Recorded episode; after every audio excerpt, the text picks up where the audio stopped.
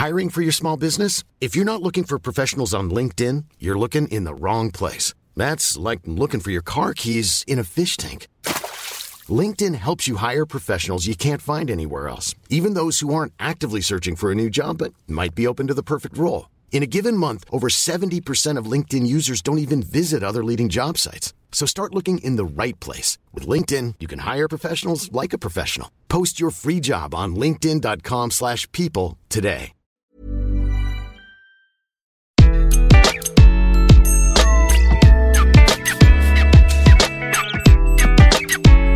Bonjour, je suis Gaël Châtelain-Berry, bienvenue sur mon podcast Happy Work, édition spéciale.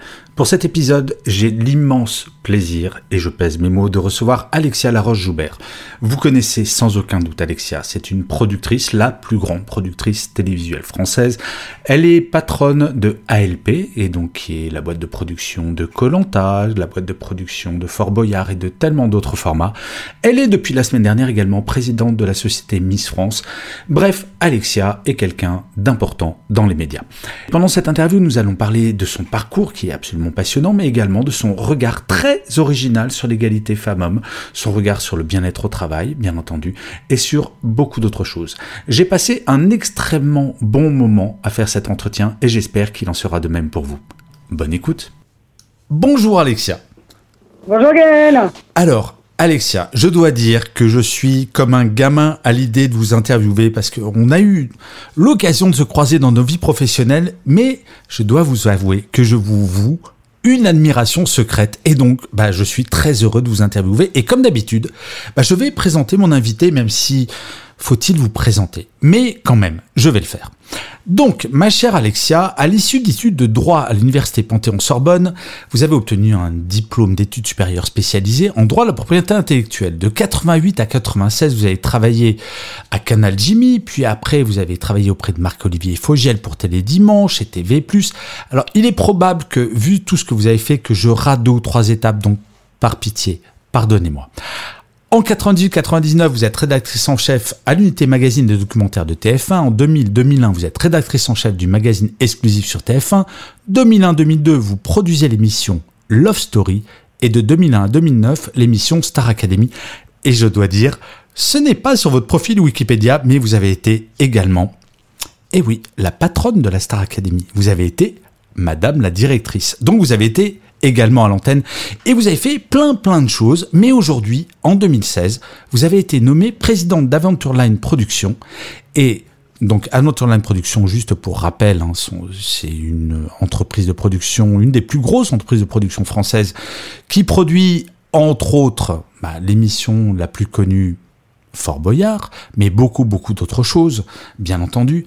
Et vous devenez depuis la semaine dernière présidente de la société Miss France. Alexia, vous êtes, je crois, ce que l'on peut dire, l'une des femmes les plus influentes de la production télévisuelle française. Mais malgré tout, ma première question ne va pas porter sur le milieu. J'aimerais savoir, avec tout ce que vous avez fait, quel regard vous portez sur votre parcours. Quand vous faites un petit retour en arrière vous dites, OK, comment je regarde tout ce que j'ai fait? Est-ce que c'est de la fierté? Est-ce que c'est finalement, vous prenez étape après étape? Comment vous regardez tout ça, Alexia? Alors déjà, merci pour cette déclaration euh, d'amour professionnel. euh, et, euh, et euh, sur ALP, il y a aussi Colanta quand même. Hein, bien sûr. oh là là, mais, mais quelle honte. Ce jeu très très joli et très belle, enfin ce joli format, cette très belle émission. En tant qu'ancien de TF1, oubliez Colanta, je vais me fouetter avec des orties fraîches, Alexia. Je suis désolé. Quel regard je porte? Oh, je me dis, qu'est-ce que ça a été long ce chemin. C'est vrai. Ah ouais, je me dis, oh là là là là là là, parce que souvent on me dit, oh, vous avez bien réussi, mais je dis, mais vous savez quoi, je les ai toutes montées les marches. Hein. Il n'y en a pas une que j'ai loupée. Hein. Puis alors, pas à pas, et ça m'a pris beaucoup, beaucoup de temps. Et d'énergie. Beaucoup de temps, beaucoup d'énergie, euh, probablement euh, pas mal de sacrifices. Euh, et après, on, on, va pas se mentir, énormément de plaisir, d'envie, de kiff. Oui, alors j'ai oublié quand même que vous avez été une des dirigeantes d'Andemol aussi. J'ai complètement zappé cette période-là, mais vous avez été une des patronnes d'Andemol. Enfin, vous avez, vous avez un vrai gros parcours de dirigeante. Et donc effectivement, c'est, ça a été long. Et vous, vous trouvez que ça a été lent? Ça a été, ça a été très long, très, enfin, très lent Euh, euh, d'une certaine façon, heureusement, parce que quand on prend la direction d'une société comme celle que je dirige actuellement, si on n'a pas un temps soit peu d'expérience, on n'arrive pas à assumer le job. Alors j'ai une question euh, un peu tarte à la crème, Alexia. Pardonnez-moi par avance. Est-ce que le fait d'être une femme a été un atout ou un inconvénient dans un milieu que je connais plutôt très bien? J'ai passé quelques années dans les médias, donc un milieu plutôt réputé machiste. Est-ce que ça a été un atout ou est-ce que vous l'avez vécu comme un inconvénient qu'il fallait dépasser, euh, quelque chose de, de- de complexe parfois Alors, c'est beaucoup plus simple que ça. été- J'ai considéré ça comme un élément neutre. Oh, C'est-à-dire, je me suis jamais posé ma- la question du fait que j'étais une fille ou un garçon. Jamais. Euh, Et j'ai jamais euh, vu dans le regard euh, de- de- des gens avec lesquels j'ai collaboré. Alors peut-être que j'ai travaillé avec beaucoup de patrons qui étaient très féministes, hein. Euh, mais je me suis jamais posé la question. Donc, euh, euh, et je me suis jamais même autorisée à me la poser parce que moi, je, je, je c'est pas dans ma mentalité, c'est pas dans mon éducation. Ma mère est grand porteur de guerre. Hmm. Euh, elle a été l'une des premières femmes sur des terrains de guerre dans un milieu d'hommes. Et elle s'est pas posé la question. Elle s'est pas dit j'ai un interdit de par euh, de par mon appartenance à ce genre. Et ben je me dis exactement la même chose. Donc je me suis pas posé cette question. Donc ça a été neutre. mais c'est fou parce que vous croyez, euh, enfin, croyez-moi si vous le voulez, Alexia, mais je crois que vous êtes la première femme qui me fait ce genre de réflexion parce que vous êtes la maman de deux filles, je crois, et vous Oui. pensez pas que le monde professionnel qui les attend a changé par rapport à vos débuts? Oui, bah je, euh, non mais très clairement, hein, je vois bien le travail qui a été fait par des associations. Euh, je vois bien, je vois bien toutes ces femmes qui euh, ont, ont euh, malheureusement et sûrement euh, fait l'objet euh, de, de, de difficultés de carrière, pour ne pas parler de choses beaucoup plus graves qui peuvent Bien être sûr. des agressions sexuelles euh, ou des, des, euh, des- choses très désagréables à vivre quand on est une femme. Il s'avère que moi, quand on me pose cette question, parce que c'est une question qui m'est personnelle et je ne ferai pas de généralité, je n'ai jamais subi quoi que ce soit, ni du machisme, euh, ni de, de, de choses beaucoup plus graves. Donc je peux pas. euh, mais vous savez, je dis aussi que euh, euh, peut-être que je, le fait d'avoir été éduqué par une femme dans un milieu d'hommes, le fait euh, d'avoir des parents qui venaient de ce milieu professionnel, Oui, et c'est vrai que vous, vous le rappeliez, euh, c'est vrai que votre maman avait un métier qui était quand même, à l'époque en tout cas, pas un métier de fille comme on aurait pu le définir. Enfin, c'était quand même euh, un métier de courage, enfin très masculin d'une certaine manière dans dans l'iconographie en tout cas de la société à l'époque. oui, et puis, et puis pas que dans l'iconographie, dans la réalité, Ouais. sur le terrain, il y avait très peu de femmes. Alors Alexa, je ne sais pas si vous le savez, mais nous avons un point commun, un vrai énorme point, point commun. Vous comme moi, nous avons eu le Covid très tôt, si mes informations sont bonnes, sont bonnes, en mars 2020. Oui, le, début mars, ouais. Ouais, moi c'est mon épouse qui me l'a gentiment donné en février 2020, donc je l'ai eu un petit peu avant vous. Est-ce que la pandémie et le fait d'avoir eu le Covid, ça a changé votre regard sur votre façon de travailler, sur euh, ou pas particulièrement? Qu'est-ce que ça a changé toutes ces choses-là? Le fait que vous ayez été vous contaminé, euh, le fait que bah, vous mesuriez à quel point c'est une réalité, pas un fantasme comme certaines personnes pourraient le dire. Est-ce que ça a changé quelque chose ou finalement pas tant que ça? Alors beaucoup de choses, mais je pense que c'est quelque chose qui. Euh... ah, bah, moi, ça a changé beaucoup de choses. Déjà, j'ai rencontré mes enfants, Oh, euh, ce que j'ai trouvé dingue. C'est-à-dire que génial je, je n'ai jamais, je n'avais jamais dîné avec mes enfants en semaine. Waouh Euh, je rentrais toujours euh, vers 21h, donc je dînais pas avec mes enfants. Et d'un seul coup, je me suis retrouvée à dîner avec mes enfants, et comme je dis, je les ai rencontrés, ils sont hautement sympathiques. Euh, J'adore euh, donc j'ai passé beaucoup de temps avec mes enfants et ça a été merveilleux. Après, il y avait autre chose, c'est que moi j'étais dans un tourbillon de, de ce qu'on appelle, on pourrait dire, du social clubbing, et je le dis avec un, un- un petit ton péjoratif, et que là, d'un seul coup, le monde s'est arrêté et que je n'avais plus de sollicitations parce qu'il n'y avait pas d'activité. Et je, je trouve que ça m'a libérée. Donc d'une certaine façon, il fallait, euh, il fallait ça pour que je comprenne que la vie était ailleurs. Et euh, je pense que ça m'a, ça m'a remis les choses dans le bon ordre. C'est-à-dire ah- que moi, j'ai toujours été une, une, une femme d'affaires, une mère, une amie et, et- et éventuellement une femme. Euh, donc c'est pas pour rien que j'ai quasiment divorcé trois fois. Donc euh, je pense que là, ça a remis tout dans, dans le bon ordre. Mais alors, ça a Alexa, remis dans le bon sens la priorité. permet- permettez-moi de rappeler aux auditeurs de Happy Work qui vous connaissent pas forcément, vous êtes productrice de télé et il faut rappeler que les productions se sont littéralement arrêtées du jour au lendemain. Donc en fait, vous avez été en chômage technique du jour au lendemain, c'est ça? Alors il s'avère que la seule qui a produit, C'est vous? euh, c'est moi, parce que j'étais le seul pays au monde à tourner Colanta. Ah bah oui. Eh oui. Mais ça, c'est mon côté, euh, voilà, on, a, on est un peu euh, kamikaze. Euh, mais donc nous, on a beaucoup, beaucoup, beaucoup, beaucoup travaillé pendant cette période. Mais néanmoins, euh, on était quand même bloqués chez nous. Donc, euh, donc voilà. Et, et, euh, et je pense que ce que ça a changé, c'est que je m'autorise quelque chose. Moi, j'ai le syndrome, comme beaucoup de femmes pour le coup, et ça, je vais, je vais parler des femmes en général. On a le syndrome de la bonne élève. Hmm. Donc on n'ose jamais ne pas aller au travail, on n'ose jamais plein de choses. Et j'avais ce syndrome-là. Je me rappelle un jour, comme ça je vous raconte, je sors de, de- du casting de la Star Academy et euh, j'arrive en gare de Lyon, qui était en- à l'époque on faisait le casting en province, et j'arrive de gare de Lyon à 16h. Et là, je me suis dit, je vais aller au bon marché. Et je me suis, bon marché, c'est une sorte de samaritaine ou un truc comme ça. Et euh, j'étais, j'avais l'impression que mon patron allait m'a- m'appeler en me disant mais qu'est-ce que tu fais au rayon fruits et légumes de- du bon marché? Euh, et, donc là maintenant je m'autorise à faire du télétravail et euh, à, aussi rester chez moi pour télétravailler parce que je trouve que c'est voilà ça, ça peut aussi être agréable et oui moi je le dis euh, ça m'arrive en plus de pouvoir comme ça réceptionner ma machine d'arty chez moi et j'ai pas honte de le dire Ben justement, Alexia, alors vous êtes beaucoup plus jeune que moi, mais peu ou prou, on fait partie à peu près de la même génération. Euh, Est-ce qu'en termes d'organisation du travail, il y a un monde d'avant et un monde d'après la pandémie dans votre secteur d'activité pour vous J'ai l'impression que pour vous, ça a été une révolution cette pandémie en fait, dans votre relation au travail. Oui, alors pour moi personnellement, après la réalité, c'est que euh, il faut quand même rattraper le retard euh, de l'année 2020 hein, Bien sûr. euh, et, et une partie de l'année 2021 parce que évidemment il y a eu un impact par un effet domino. Donc il y a beaucoup beaucoup de travail là. Euh, donc on, travaille énormément. C'est juste que mon rapport au travail est en effet différent et probablement que ça m'a permis de prendre plus de recul. Euh, voilà. Mais en, termes de quantité de travail, ça ne change pas beaucoup. Mais, euh, je sais que les salariés qui travaillent au bureau, nous, on a, accordé la possibilité à tous les salariés de, de faire deux jours de télétravail par semaine, parce que quand même, on s'est aperçu que quand on faisait que du télétravail, le lien social et la communication s'en ressentaient un petit peu. Et, euh, et, euh, puis il y a des métiers créatifs qui sont plus compliqués quand vous êtes seul chez vous. Souvent, c'est- les métiers créatifs sont faits d'échanges.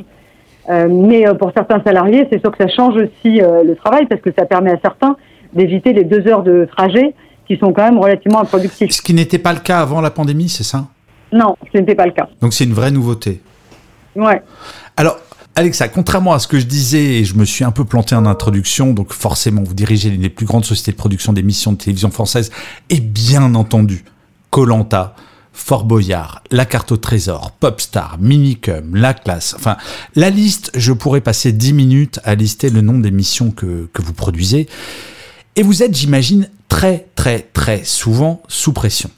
Est-ce que vous pensez, est-ce que vous avez le temps de penser à votre propre bien-être? Au travail ou finalement c'est quelque chose où vous dites, bah, je verrai après Alors, euh, c'est plus globalement la notion de bien-être. Moi, je suis pas quelqu'un euh, qui suis dans le bien-être. Euh, je suis assez ce qu'on appelle dur au mal. Euh, et donc là, par exemple, je je, je je me fais jamais masser. Enfin, je, je suis pas dans une fille qui suis dans la détente. Hmm. On pourrait dire que de- si on devait me caractériser, je suis relativement contrôle fric. Euh, mais c'est pas quelque chose que je subis. C'est-à-dire que c'est, je pense que c'est pas dans ma nature. Euh, j'ai pas de jugement euh, sur, sur celles qui le font. Je comprends très bien et visiblement elles en éprouvent beaucoup de plaisir. Mais moi, euh, me faire papouiller, ça, ça m'énerve. Donc. euh, Mais bien-être, c'est pas forcément se faire papouiller, c'est bien-être, ça peut être aussi faire une pause et regarder une série, faire une pause et passer du temps avec ses enfants. Ça, je sais pas faire. Non, ça, je sais pas faire. Ah ouais, donc vous êtes Non. vraiment workaholic en fait. Ouais, non, j'ai, non, ça je sais pas faire. Non, non, non, non, je sais pas faire. Déjà parce que je regarde énormément d'émissions de télévision, donc je regardais des séries. Eh ben c'est, c'est, je vois pas à quel moment je pourrais le faire. Hmm. Euh, et euh, non, euh, non, non. Encore que, je vous dis ça. Mais par exemple, il y a You sur Netflix, qui est la seule- l'une des seules séries avec ZFR que je suis, et j'ai regardé le premier épisode de la nouvelle saison. Donc je suis mauvaise langue, mais j'ai regardé, je suis pas capable de binger, par exemple. Je, je- mais j'adorerais. Hein. Je l'ai fait une fois dans ma vie, de, de faire euh, cinq épisodes d'affilée. J'ai trouvé ça très sympa. Avec quelle série? Ah, c'était avec une série. C'était euh, genre fucking euh, life. C'était une série d'ados, vachement bien. Je me rappelle plus, mais c'était il y a 4-5 ans. Et vous avez pas bingé des Friends, des How I Met Your Mother, ce genre de trucs Même pas? Jamais. Jamais. Alors, Alexa, j'ai une vraie grosse question parce que donc on peut vous cataloguer et euh, j'espère que vous m'en voudrez pas en workaholic. Vous travaillez énormément et le travail est quelque chose de mm, vital pour vous. Mais comment est-ce qu'on gère parce que vous êtes quand même la patronne d'une énorme boîte de production audiovisuelle. Comment est-ce qu'on gère le bien-être des salariés dans un métier où tout est urgence, délai à respecter, pression des chaînes? Est-ce que vous avez un regard spécifique sur le sujet? Est-ce que vous dupliquez ce que vous faites pour vous sur vos salariés Alors, euh... non, alors j'espère être quand même plus attentive pour eux que je ne le suis pour moi, parce que quand même je suis relativement lucide sur le fait que j'ai peut-être un, un, un, un pet au casque là-dessus. Euh, mais inversement, je pense que globalement, les gens qui sont chez ALP euh, sont un peu du même bois. C'est-à-dire que, pour parler en termes de Colanta, on, on est tous un peu du romal. On s'écoute pas beaucoup et on travaille tous beaucoup. Après, euh, il s'avère qu'on essaie de faire des trucs assez sympathiques. Moi, euh, on aime bien passer du temps ensemble. Alors, on n'est pas sur les pots de 18 heures, euh, à faire des pots de 18 heures, mais par exemple, on a fait un truc assez marrant pour les 30 ans de Fort Boyard. Toute l'équipe euh, est allée faire les, les, jeux de Fort Boyard. On a emmené tout le monde. Génial. Euh, là, il y a une semaine, euh, j'ai invité euh, tout le bureau. Alors tout le monde ne pouvait pas venir, mais euh, pour la première de James Bond. Donc on est allé au ciné, tout, euh, certains, ben, tous ne pouvaient pas venir, mais euh, beaucoup sont venus pour voir James Bond. On essaie de faire des petites choses comme ça. Alors c'est probablement qu'on, sincèrement, c'est- des petites touches, mais on fait le maximum dans, dans, le, dans les missions qui nous, sommes, qui nous sont données, parce qu'on est, en fin de compte, on est une très grosse boîte en termes de volume de production, mais on est, on est des petits effectifs. Mais il y a un côté On familial dans tout ça. On est une trentaine de personnes. On est, ce qui est intéressant et dont je suis très fière, on est plutôt une boîte dont les personnes qui sont à l'intérieur sont plus âgées que, les, que la plupart des boîtes de production. Hmm. Et parce que je pense qu'il faut beaucoup d'expérience, comme je vous le disais en introduction, pour euh, produire les programmes qui nous sont confiés. Et que euh, on ne pourrait pas le faire si on était euh, des jeunes perdreaux de l'année, quoi. Ouais. Et en fait, moi, j'aimerais vous, vous raconter une anecdote. Euh, euh, vous avez travaillé avec Patrick Lelay. Moi aussi, j'ai eu cette grande Oui. chance. Et, euh, et Patrick Lelay m'avait dit un jour, au détour d'un couloir, Gaël, vous êtes manager. euh, vous avez le droit de faire la gueule une fois par an, mais s'il vous plaît, le jour où ça arrive, faites-le chez vous. Et je trouve que dans notre métier, il y a un peu de ça. Ce... Parce que j'entends beaucoup d'enthousiasme dans votre voix, Alexia, même si vous êtes une workaholic. Enfin, vous êtes une passionnée et ça se voit euh, quand on a la chance de croiser votre chemin. Ça sent que euh, vous n'allez pas à la mine tous les jours. quoi. Ah non, et puis alors moi je dis l'intérêt d'être patron, parce que c'est quand même beaucoup d'emmerde, hein. Euh, le seul intérêt d'être patron, c'est de dire bonjour à des gens qu'on respecte le matin. Ouais. Et moi j'ai cette chance-là, c'est-à-dire tous les gens qui sont dans cette société. Euh, mais il n'y a pas une personne dont je ne reconnais pas l'incroyable expertise, qualification et entrain. Et, euh, et franchement, euh, je, ne, je ne pourrais pas gérer la boîte sans eux. Euh, je pense que je n'en aurais pas le courage. Ouais. Alors, Alexia, je vais vous embêter, je vais vous titiller sur un sujet dont on a déjà parlé, mais malgré tout, j'aimerais revenir sur vous en tant que dirigeante. Vous avez un parcours qui fait de vous sans aucun doute. Alors, je donne dans la flagornerie. Pardon, Alexia. Oui, j'assume. Je vous admire. Basta, c'est tout. Et donc, vous êtes l'une des femmes les plus influentes dans le milieu de l'audiovisuel français.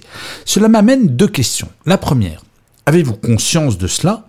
Et la seconde, au-delà de votre rôle en tant que dirigeante, est-ce que vous essayez de faire bouger les lignes sur les questions d'égalité femmes-hommes ou, comme vous le disiez au début de l'interview, fondamentalement comme vous, vous n'avez pas considéré avoir été euh, considérée comme femme en tant que telle et donc discriminée, est-ce que finalement vous vous sentez pas particulièrement militante Et je vous pose cette question parce que la semaine dernière, la semaine dernière, pardon, j'interviewais Mercedes Serra qui elle a un côté warrior sur le sujet.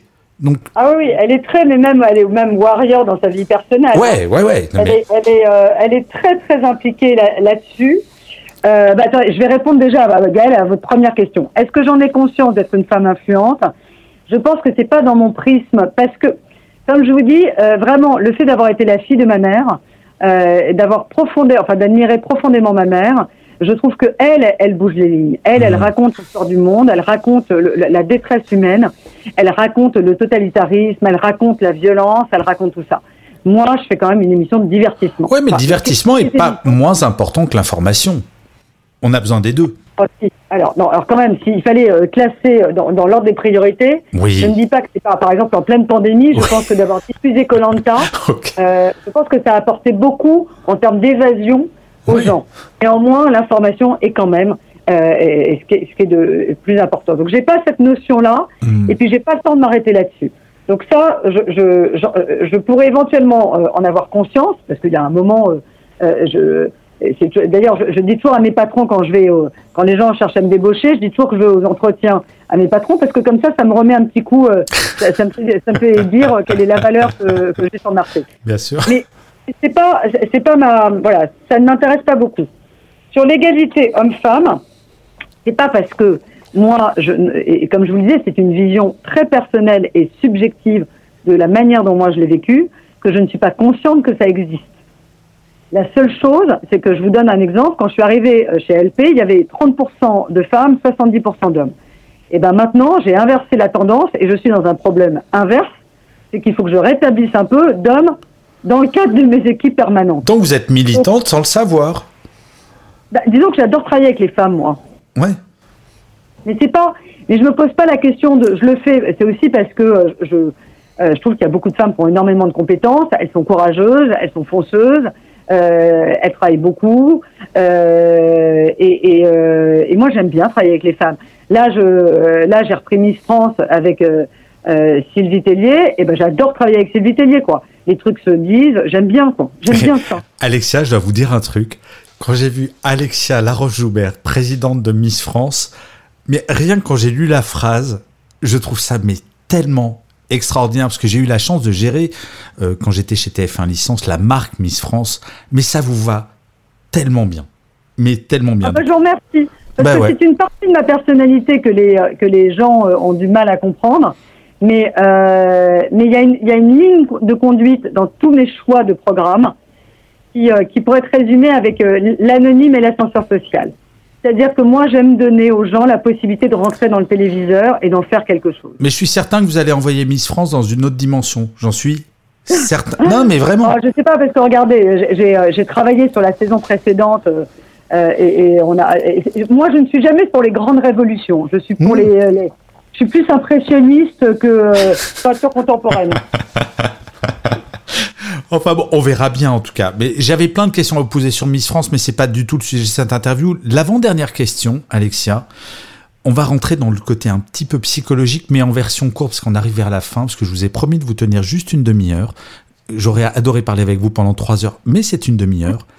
Imaginez, vous revenez un petit peu en arrière et quel conseil donneriez-vous à la Alexia du début des années 90 Imaginez, vous avez ce pouvoir de vous retrouver, vous remontez dans le temps et vous vous voyez au début des années 90. Quel conseil donneriez-vous? Quel conseil? Oh là là, j'aurais dû réfléchir à cette question euh, avant. Donc, si j'étais la Alexia des années 90. Ouais. Euh, sincèrement, je, je, regrette rien de ce que j'ai fait. Peut-être que quelquefois, s'il y a peut-être un truc, c'est que euh, j'ai un tempérament de TGV et que probablement j'ai laissé quelquefois des gens sur le sur le bas côté ou sur le quai, euh, alors que j'aurais dû ralentir un peu le, le, le train pour les faire monter. Je pense que la maturité m'a appris ça mais que mon, euh, mon entrain un peu chien fou Hmm. euh, m'a fait faire probablement des erreurs de management. D'accord. Hyper intéressant. Donc prendre un peu plus son temps. Alors ma chère Alexia, nous arrivons à la dernière question. Traditionnellement, alors je ne sais pas si, euh, si l'information vous a été donnée, mais euh, je demande à mon invité quel est son mantra ou sa citation préférée et pourquoi. Alors est-ce que vous avez un mantra ou une citation Ah oui. préférée? J'en ai, j'en ai plusieurs, mais il y en a une euh, qui, est, qui est vraiment euh, que je dis même à tous, c'est tout ce qui est pris n'est plus à prendre. Ah. Et pourquoi? Et pourquoi? Parce que ça, ça revient aussi à, à kiffer, c'est-à-dire qu'il faut s'emparer des choses. Et euh, il faut pas avoir peur de s'en emparer. Souvent, euh, et ça pour le coup c'est vrai, dans la, dans la série de On est, euh, les femmes sont des bonnes élèves, Mom deserves the best, and there's no better place to shop for Mother's Day than Whole Foods Market. They're your destination for unbeatable savings, from premium gifts to show-stopping flowers and irresistible desserts. Start by saving 33% with Prime on all body care and candles. Then get a 15-stem bunch of tulips for just $9.99 each with Prime. Round out Mom's menu with festive rosé, irresistible berry chantilly cake, and more special treats. Come celebrate Mother's Day at Whole Foods Market. On, a, on, on se pose toujours la question de la légitimité. C'est moins le cas des garçons. Les garçons prennent et puis après se posent cette question-là. Et donc je dis, Hmm. euh, moi je pense qu'il faut prendre et puis après on se met dans le costume et on avance. Donc euh, donc il y a celle-ci et, euh, et j'en ai, mais après j'en ai d'autres pour le business. J'en ai pas mal pour le business. D'accord. Bah écoutez, c'est formidable. J'adore. Comment vous dire, Alexia, on arrive à la fin de cet entretien. Moi, j'ai passé un moment juste formidable. Mais de toute façon, à chaque fois que je vous croise ou je vous parle, je passe un bon moment. Je pense que vous êtes un vrai exemple. Je ne sais pas si vous en avez conscience. Vous voyez, si je fais le parallèle avec Mercedes Serra, je pense que vous êtes de cette catégorie de femmes qui sont des, des modèles. Vous êtes quelqu'un d'influent. Peut-être que vous pourriez être un peu plus influente dans votre conscience comme Mercedes, mais ça, on en reparlera peut-être un jour. En tout cas, Alexis. Mercedes est plus âgée que moi Mais, et bon, donc elle est encore un, elle est moins dans l'opérationnel que je le suis mais c'est pour ça, ma chère Alexia, que vous avez encore plein de, de chemins devant vous. En tout cas, Alexia, j'ai pas de mots pour vous remercier de m'avoir accordé cette demi-heure. Non, mais c'était un plaisir. Et puis euh, moi, j'adore. hein, je pars, euh, je, je pars euh, voir mes enfants euh, euh, pleines de, de, de bonnes choses. C'est Eh ben, sympa. Eh ben, c'est génial. En tout cas, je sais que les gens qui écoutent Happy Work, qui sont de plus en plus nombreux, bah, vont apprécier ce moment. En tout cas, j'ai, je vous remercie un million de fois, ma chère Alexia. Je vous souhaite Gaëlle. plein de bonnes choses, plein, plein, plein, plein, plein de bonnes choses, que du bon et peut-être à très bientôt. Bah, à très bientôt, Gaël. Au revoir. Salut Alexia.